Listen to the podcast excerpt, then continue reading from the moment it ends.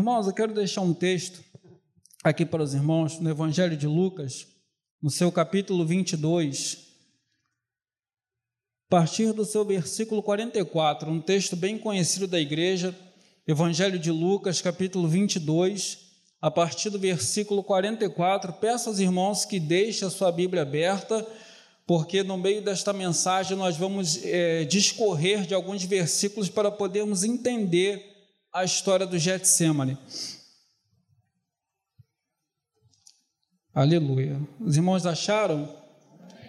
Leiamos assim a palavra do Senhor no Evangelho de Lucas, capítulo de número 22, a partir do versículo de número 44, que diz assim: E posto em agonia, orava mais intensamente, o seu suor tornou-se em grandes gotas de sangue que corriam até o chão.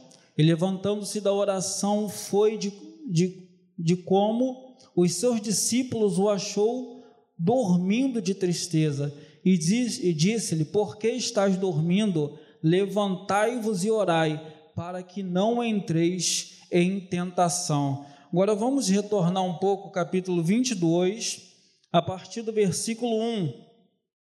Vamos retornar ao capítulo 22, a partir do versículo 1, que nos diz assim a palavra do Senhor: Estava, pois, perto a festa da Páscoa, a festa, perdão, dos pães asnos, chamada de Páscoa, e os principais dos sacerdotes e os escribas andavam procurando como o matariam, porque temiam o povo. Versículo, versículo 3. Então, porém, porém Satanás entrou, perdão, porém Satanás em Judas, em Judas que tinha por sobrenome Iscariotes, o qual era do número dos doze. Então, irmãos, a, a mensagem ela começa da seguinte forma: agora, Jesus ele, ele entra em cena, Jesus ele entra na, na cidade de Jerusalém, vocês já conhecem a história, montado num jumento, e ali o povo ele recebe ele como um profeta, como alguém que tem autoridade sobre aquele povo. Só que o mais interessante nesse cenário, nesse contexto, que quem está dominando este, esta cidade nessa época são os romanos. Os romanos estão dominando esta cidade e os romanos estão colocando cargas pesadas sobre os judeus ali através de impostos. Mas só que isso já foi uma coisa profetizada muito tempo atrás, porque quando nós lemos o livro de Daniel, no capítulo de número 2, nós vamos ver que o rei Nabucodonosor ele teve um sonho de uma estátua e essa estátua era uma divisão de reinos, e a cabeça, que começava pela cabeça, a cabeça de ouro, era o próprio Império Babilônico, o, o, o ventre, o ventre não, o peitoral de prata era o, era o Império Medo-Persa, o, o quadril e as costas era o Império da Grécia, e a parte dos joelhos até aqui embaixo era o Império Romano, e os pés também fragmentados de ferro com barro, alguns vão dar a interpretação que eram as dez colônias do Império Romano e outros vão dizer que eram as dez nações da União Europeia. Cada um tem uma interpretação.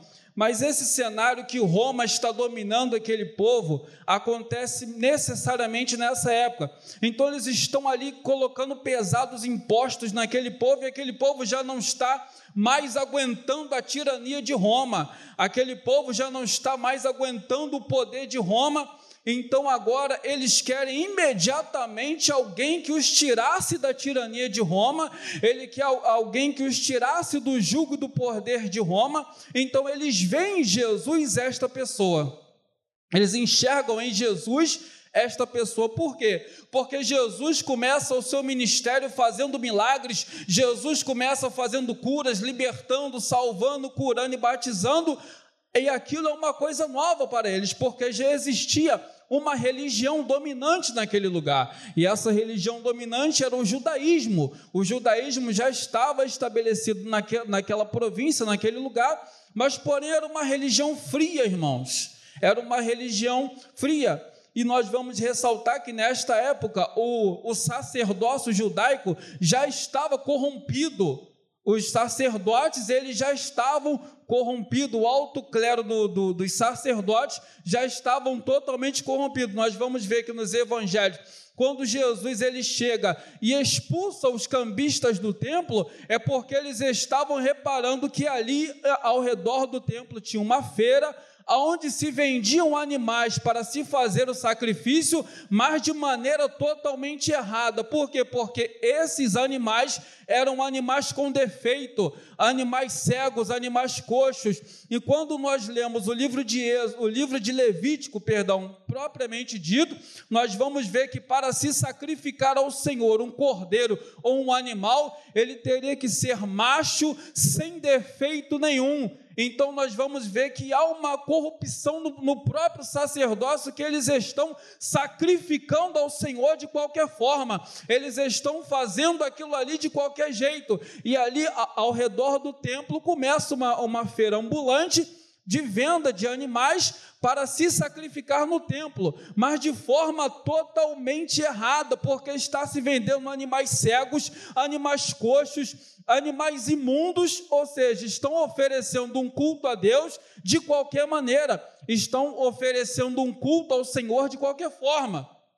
E ali Jesus, vendo isso, ele se indigna, ele se indigna de tal ponto que ele expulsa aqueles cambistas, joga as barracas no chão. Jesus, ao ver aquilo ali, irmãos, ele, ele fica profundamente angustiado de ver aquela nação no estado total de total corrupção e depravação.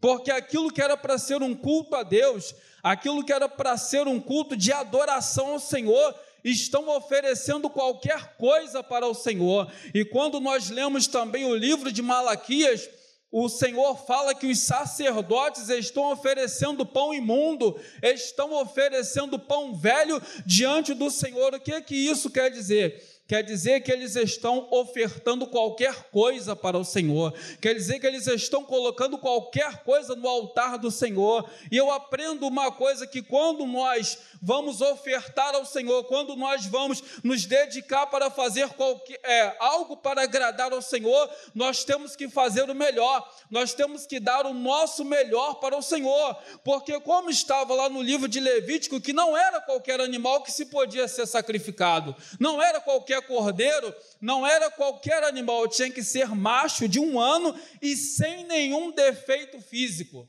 E Jesus, conhecendo e sabendo desse ensinamento que está na Torá, na lei dos judeus, ele agora se indigna.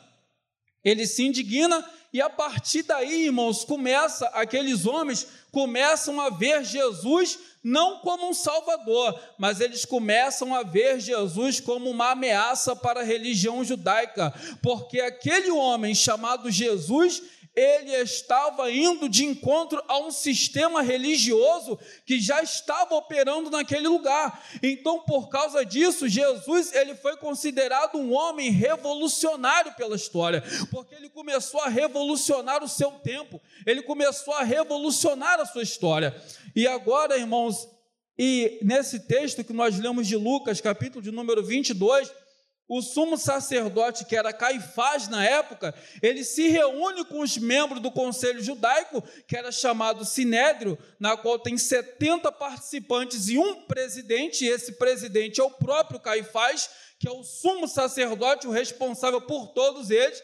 Ele, ele convoca uma reunião com todos os membros da, da, daquela, daquela corte, daquela religião, para poder ver como é que nós vamos parar este homem? Como nós vamos parar Jesus? E isso se dá também, segundo alguns comentaristas bíblicos, depois da ressurreição de Lázaro, porque quando Lázaro ressuscita, aquele foi um dos maiores milagres de Jesus e ficou marcado na história. Tanto é que quando você pega o livro de João, capítulo de número 11, você vem discorrendo o capítulo 12, você vai ver que ali eles já começam a fazer uma trama para matar a Jesus. Porque nunca antes na história alguém havia é, orado por alguém, o morto ressuscitou daquela forma. Então a Jesus para ele se considerou uma ameaça. Jesus para ele se considerou, irmãos, eles queriam parar de qualquer forma Jesus, porque enquanto o judaísmo estava perdendo força, a igreja cristã, ou seja, o cristianismo estava crescendo cada vez mais e mais. Pessoas estavam vindo até Jesus para ouvir os seus ensinamentos, pessoas estavam vindo até Jesus para receber milagres, pessoas estavam vindo até Jesus e sendo curadas, e vidas estavam sendo transformadas, vidas estavam sendo libertas, ou seja, aquela religião de, de é, aquela religião formalista, baseado somente na letra, na que eles chamam de Torá, que é os cinco primeiros livros da Bíblia, que na verdade é um conjunto de 613 regras e mandamentos. Olha como é que era pesado para o homem suportar esse conjunto, esse jugo tão pesado. 613 mandamentos e regras. Ninguém, ninguém conseguia cumprir isso, nem o próprio sumo sacerdote Caifás era capaz de conseguir cumprir isso. Mas aí vem Jesus, que já era o plano perfeito da salvação, e ele consegue cumprir toda a lei em si próprio. E agora, irmãos, ele ele se torna uma grande ameaça. Por quê? Porque o cristianismo está crescendo e aquela religião judaica, o judaísmo está perdendo membros, está perdendo famílias. Tanto é que alguns historiadores vão dizer que José de Arimateia era um discípulo de Jesus que seguia Jesus de longe. Outros vão dizer que Nicodemos também era um discípulo de Jesus que seguia Jesus de longe. Mas por que essas pessoas seguiam Jesus de longe? Porque essas pessoas tinham grande influência na sociedade e na, e na religião judaica. Então, para não perder o seu posto na religião judaica, eles seguiam a Jesus de longe. Mas eles acredit, ele acreditavam nos ensinamentos de Jesus, mas eles, por causa da sua posição, do seu status social, ele não poderia sair da religião judaica, então ele seguia Jesus de longe. E agora vamos para o capítulo de número 22, versículo de número 10, que diz assim: E ele lhes disse: Eis que quando entrardes na cidade, encontrareis um homem levando um cântaro de água, segui-o até a casa em que ele entrar. E direis ao pai de família da casa: o mestre te chama: onde está o aposento em que hei de comer a Páscoa com os meus discípulos? Ou seja, Jesus estava vivendo alguns momentos cruciais antes da sua morte. Jesus estava vivendo os momentos finais que antecediam a sua morte. Então agora ele deseja, ele deseja participar da Páscoa porque a Páscoa era uma, era uma festa judaico-cristã que nós seguimos essa cultura até hoje, mas aqui no Brasil segue totalmente de forma errada, porque a Páscoa não é comer chocolate ou, ou comer ovo ou comer caixa ou se encher de caixas de bombons. Na verdade, a Páscoa era um memorial de quando o povo de Israel saiu do Egito e eles ali peregrinaram no Egito durante 400 anos. Algumas traduções de Bíblias vão dizer que é 430 anos, mas nós estamos nessa contagem de 400 a 430. E ali o Senhor fala para eles, o Senhor institui a Páscoa, que é uma festa que eles vão comer pães com ervas amargas e vão assar e vão comer um cordeiro assado. Mas por que estes pães com ervas amargas? E tinha que ser sem fermento, para eles se lembrarem da amargura e da escravidão que eles viveram no Egito. Então isso era um algo memorável, era um algo que eles deveriam carregar. Tanto é que no livro do Êxodo fala que a família que não tivesse condições de, de, de comer um cordeiro assado tinha que se juntar a outra família para ali então poder participar daquela festa e poder ter a comunhão daquela festa, a festa da Páscoa. Só que tinham outras festas em Israel. Tinha a festa do Rosh Hashanah, tinha a festa do Yom Kippur, mas a principal de todas as festas era a Páscoa porque lembrava quando eles foram escravos na terra do Egito e Deus levantou Moisés, Deus levantou um libertador para que os tirasse da terra do Egito, para que os tirasse do jugo do chicote de Faraó e para que eles pudessem atravessar o Mar Vermelho a pés enxutos e do outro lado cantar o hino da vitória e ali celebrar a sua Páscoa. Tanto é que a palavra de Deus ela vai nos dizer, irmãos, que Deus endurece o coração de Faraó para mostrar a sua grandeza no Egito e através de Faraó. Foi o próprio Deus que endureceu o coração de Faraó para mostrar o seu poder. E agora Deus levanta esse libertador na pessoa de Moisés e levanta algumas pessoas para o poder auxiliar também, como Arão, como Ur e mais para frente o jovem Josué. Agora ele vai e Jesus ele, ele, quer, ele quer participar da Páscoa com os seus discípulos, porque ele sabe que ali era o último momento dele, porque ele sabe que ali era o momento crucial que ele ia para a cruz. Então ele quer fazer uma ceia, ele quer ceiar. Só que aqui o texto vai dizer que se encontra um homem com um cântaro na mão, com um cântaro, e ele fala para os discípulos: quando vocês verem um homem com um cântaro na mão, segui aquele homem. Só que eu fui buscar algumas referências de alguns comentários, e segundo o costume daquela época, não era costume daquela época um homem carregar um cântaro de água. Por quê? Porque era tarefa de uma mulher. Era um trabalho de uma mulher carregar cântaro de água. Carregar água nos tempos bíblicos não era um trabalho do homem, era um trabalho da mulher. Só que esse comentarista bíblico que eu fui buscar essa informação, ele diz que Jesus estava preparando aquela ceia secretamente. E aquilo ali que ele vai dizer para os discípulos que eles vão avistar um homem carregando um cântaro de água, era um, era um sinal de que ele seguisse aquele homem e ali eles viam aquela casa que a Bíblia fala, algumas traduções de Bíblia fala que era um cenáculo mobiliado, era um lugar onde ele ia se reunir para celebrar a ceia com os seus discípulos. Um lugar que ele iria celebrar a ceia com os seus discípulos. Então, logo nós percebemos que a Santa Ceia é uma continuação daquela Páscoa que acontecia com o povo de Israel no passado. Tanto é que quando nós vamos ceiar, o nosso pastor ele leu o livro do profeta Isaías, capítulo número 53, que diz assim: e, e fazei memória de mim, ou seja, era um memorial da Páscoa que estava lá no passado e agora nós estamos instituindo a nova aliança que é a Santa Ceia do Senhor.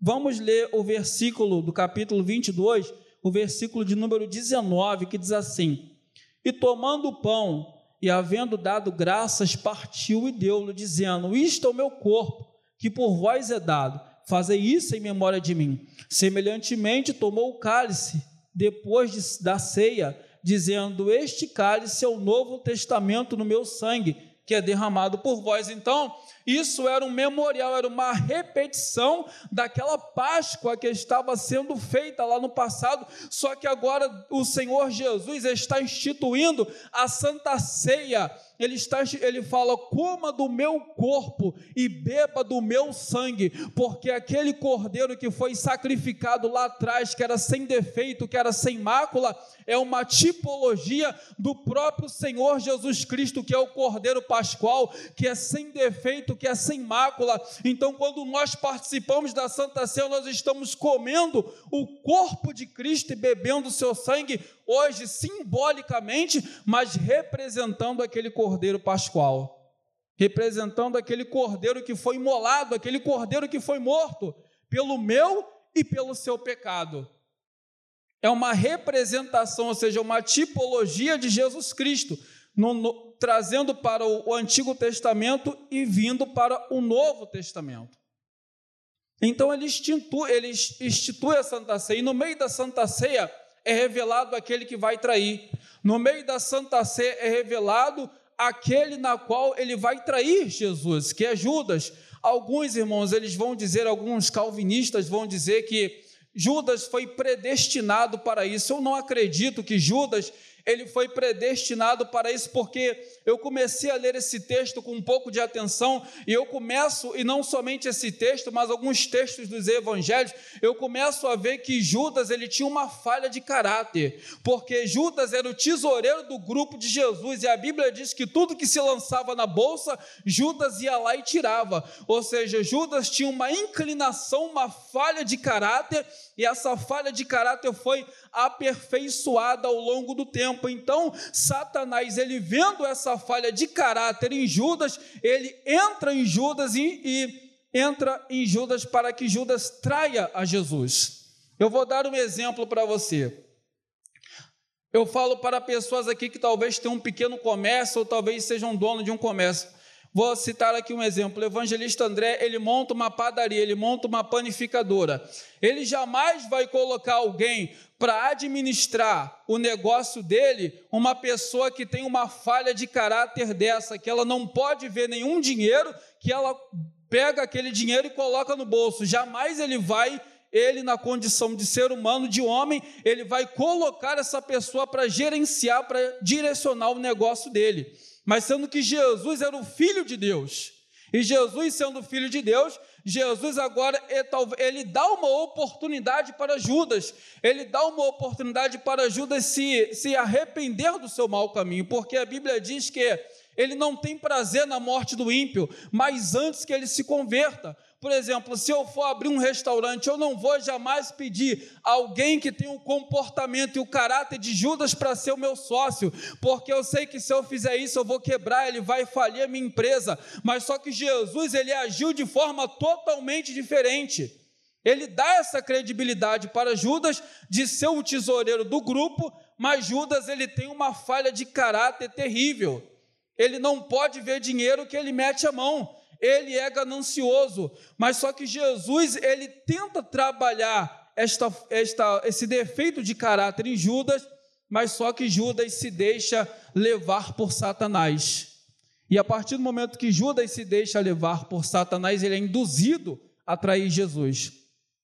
E o preço da traição de Jesus são 30 moedas de prata, conforme profetizado no livro do profeta Jeremias, que ele que ele compraria um campo com o preço da iniquidade. Esse campo, justamente, que a Bíblia chama de Alceudama, campo de sangue, foi o preço das 30 moedas de prata que o próprio Judas vendeu Jesus para o sinédrio judaico. Então, ele, e no meio da, da, daquilo ali, ele se revelou o traidor. O traidor é revelado na Santa Ceia. Então, ele fala: Fazer isso em memória de mim. Por quê? Porque nós estamos voltando ao passado, nós estamos relembrando aquilo que foi feito no passado para trazer a memória de hoje, no presente. Então, por isso que Jesus instituiu a Santa Ceia. Agora, o versículo de número 26. Eu vou pular um pouco para não tomarmos tempo, para nós ganharmos tempo.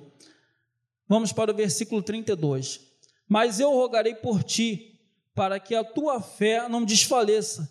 E tu, quando te converteres, confirma aos teus irmãos. Isso aí Jesus estava falando para Pedro. Pedro andava o tempo todo com Jesus, Pedro comia com Jesus, Pedro via os milagres de Jesus. Pedro foi aquele que andou por sobre as águas por algum tempo, mas ele olhou para o lado e afundou.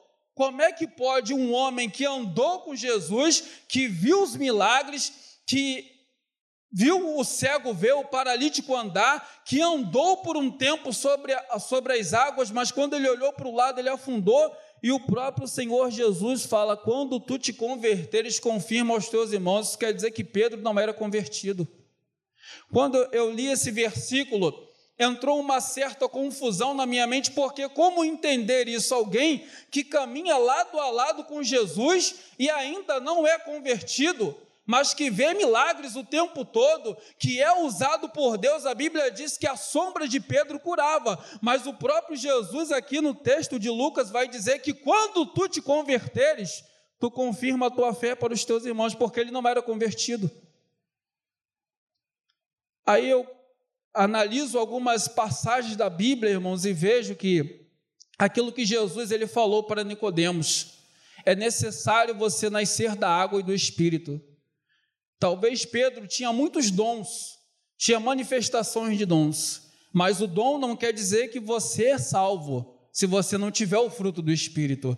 Então por isso que Jesus ele falou: "Pedro, quando tu te converteres", porque Pedro tinha o dom, Pedro tinha os dons, mas Pedro não era nascido de Deus. Pedro não era nascido de novo, tanto é que o texto fala aqui, irmãos, nós lemos aqui: Mas eu rogarei por ti, para que a tua fé não desfaleça, e tu, quando te converteres, confirma aos teus irmãos, porque ele não era convertido.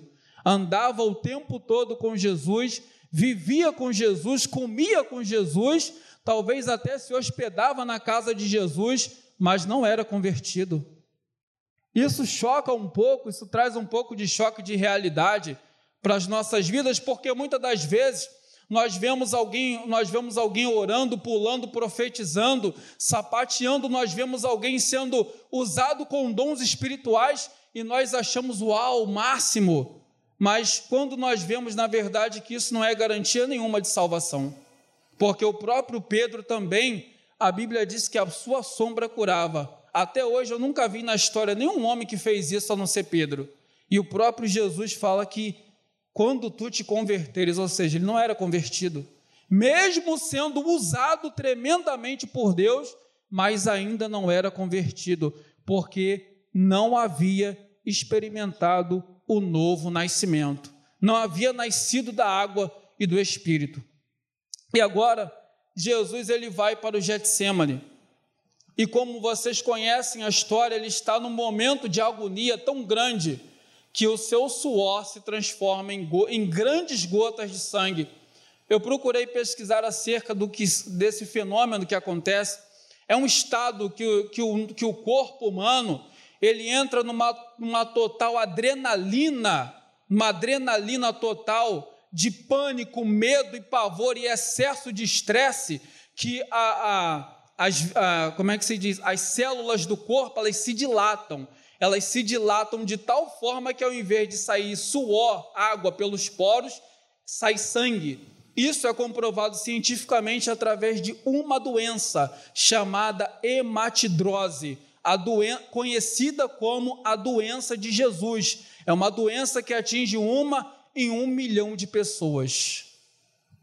Mas não foi o caso de Jesus. Jesus sentiu para a gente ter uma noção de tamanho que foi o sofrimento de Jesus, que Jesus ele entrou num estado de pavor, de agonia tão grande, porque se você ler o texto um pouco antes, você vai ver que a guarda romana estava vindo para, para prender Jesus. A guarda romana estava vindo para chicotear, para massacrar Jesus, e ele ora ao Pai dizendo: Senhor, se possível, passa de mim esse cálice. O estado de pavor e de angústia de Jesus era tão grande que aconteceu esse fenômeno. O estado de angústia, de pavor, para você ver, irmãos, o quanto Jesus ele sofreu na cruz. E isso ele nem tinha ido para a cruz ainda. Antes dele ir para a cruz, ele já sofreu isso. Mas o texto também vai dizer que o anjo do Senhor o confortava. E quando o anjo do Senhor o confortava, ele teve o alívio. Mas ele também, irmãos, falou para os seus discípulos: Vocês não pudeste vigiar uma hora comigo. E esses discípulos eram os três amigos íntimos que mais andavam com Jesus, que nós sabemos que é Pedro, Tiago e João. Mas nem por uma hora eles puderam vigiar com Jesus nem por uma hora eles puderam se colocar na brecha de, de orar, de interceder, sabendo que o seu mestre iria para a cruz, sabe por causa de quê? Porque eles não entendiam o plano da salvação, eles não entendiam o plano do perdão dos pecados, eles não entendiam a morte expiatória de Jesus na cruz, por isso que eles estão cansados de sono e não tentam vencer o sono, eles vão dormir, porque eles não entendem o plano da salvação. Quem vai e o apóstolo Paulo ele vai falar lá na frente que Jesus foi crucificado antes da fundação do mundo. Então o próprio Deus, ele já havia instituído e ele já sabia que Jesus ele ia passar por isso tudo porque ele foi morto antes da fundação do mundo. Mas só que os discípulos eles não tinham esse entendimento.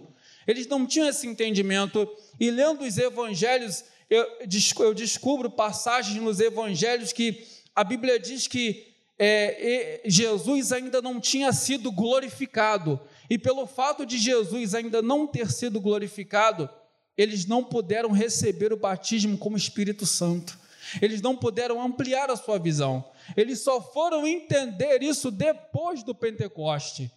Tanto é que depois do Pentecostes, aí sim Pedro se converte e na sua primeira pregação ele ganha 3 mil almas, na segunda pregação 5 mil almas, porque só depois do Pentecoste é que ele realmente foi se converter. É que ele foi entender realmente quem era o Senhor Jesus Cristo. Irmãos, eu quero deixar esta pequena palavra de reflexão, embora que eu já passei uns dois minutos, mas eu já caminho para o final. Eu quero deixar esta reflexão, irmão, de que nós precisamos realmente entender quem é Jesus para nós. Nós precisamos realmente entender quem é Jesus, quem de fato é Jesus para nós, porque Pedro andou tanto tempo com Jesus e não entendeu, e não era convertido, ele só foi se converter depois do Pentecoste. E o próprio Jesus falou: quando tu te converteres, tu vai lá e confirma para os teus irmãos, porque talvez os discípulos também não eram convertidos também, porque a Bíblia diz que Tomé era incrédulo, Judas o traiu, mas Judas, ele, se Judas ele pedisse perdão pelos seus pecados, o Senhor perdoaria e o levaria salvo, mas ele ele sentiu remorso, e por ele sentir remorso, ele vai e se mata. Por causa de remorso, porque ele não se arrependeu. Há uma diferença de arrependimento e de remorso. Porque quando a pessoa se arrepende, ele, ela deixa a prática do pecado e vive uma nova vida. Só que Judas ele não se arrependeu, ele sentiu remorso. E pelo seu estado de remorso, ele vê que a única coisa que ele, que ele tem que fazer é se matar. E aí ele se mata e nós sabemos que ele perdeu a sua salvação. Então, irmãos, eu quero deixar esta palavra de reflexão e dizer para os irmãos que o que, que significa Jesus para nós? Qual é o verdadeiro valor de Jesus Cristo para a nossa vida e que possamos a cada dia buscar não uma religião como era o judaísmo, uma religião formalista que tinha que sacrificar, que tinha que guardar sábado, não, mas verdadeiramente Jesus, uma transformação de vida através do novo nascimento. E assim eu agradeço a oportunidade em nome de Jesus.